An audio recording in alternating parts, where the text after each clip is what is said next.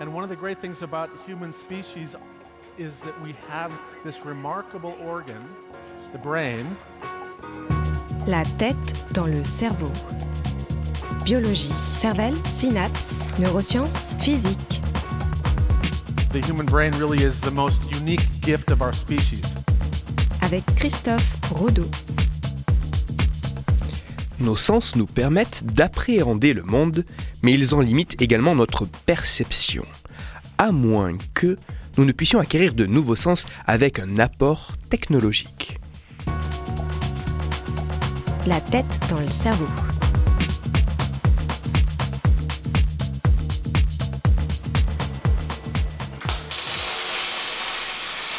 Pour les mammifères, il est impossible de percevoir le rayonnement infrarouge.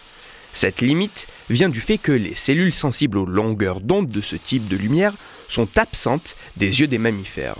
Pourtant, des chercheurs américains ont réussi à rendre des rats capables de détecter ce rayonnement. Comment ils ont procédé?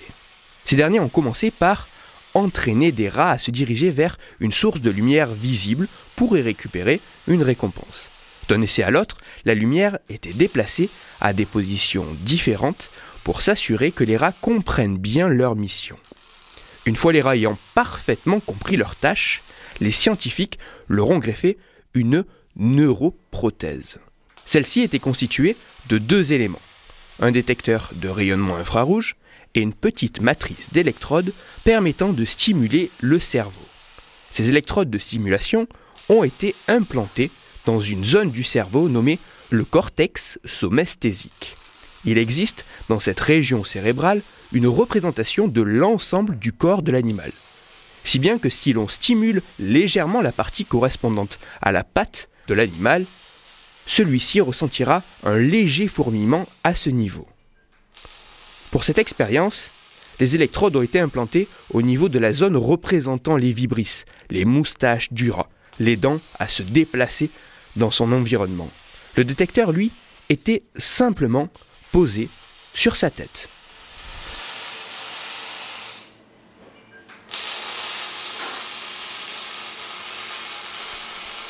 Mais quelle était la fonction réelle de cette neuroprothèse? Cet implant permettait de convertir la lumière infrarouge perçue par le détecteur en faible stimulation électrique au niveau du cerveau de l'animal. Ainsi, plus l'animal se rapprochait de la source infrarouge, plus le détecteur était activé et plus souvent, les électrodes stimulaient le cerveau du dira. Une fois complètement remis de leurs opérations, les rongeurs ont été testés dans la même tâche que celle dans laquelle ils avaient été entraînés. Les chercheurs ont simplement remplacé les ampoules de lumière visibles par des ampoules émettant dans l'infrarouge. Les premiers jours ont été décevants, car les animaux ne s'orientaient pas forcément vers la source infrarouge. Mais les scientifiques ont observé que lorsque les animaux se dirigeaient correctement vers la lumière, ils se frottaient souvent les moustaches. Ce geste suggérait que les rats ressentaient bien la stimulation émise par le détecteur dans leur cerveau lorsqu'ils se rapprochaient du rayonnement infrarouge. Les chercheurs ont donc persévéré dans l'entraînement de ces rats. Et au bout d'un mois, ces derniers arrivaient à se diriger vers la source infrarouge dans la quasi-totalité des cas.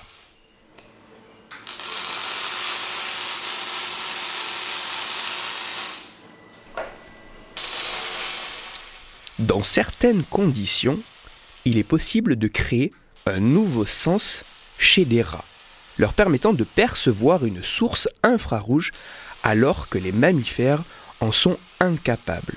Grâce à un apport technologique, ce entre guillemets nouveau sens s'appuie sur le fonctionnement cérébral normal pour en détourner l'usage classique afin d'apprendre à développer une perception additionnelle bien qu'il faille vraisemblablement attendre encore quelques années avant que de tels procédés soient exploités de manière routinière chez nous, ces résultats sont très intéressants.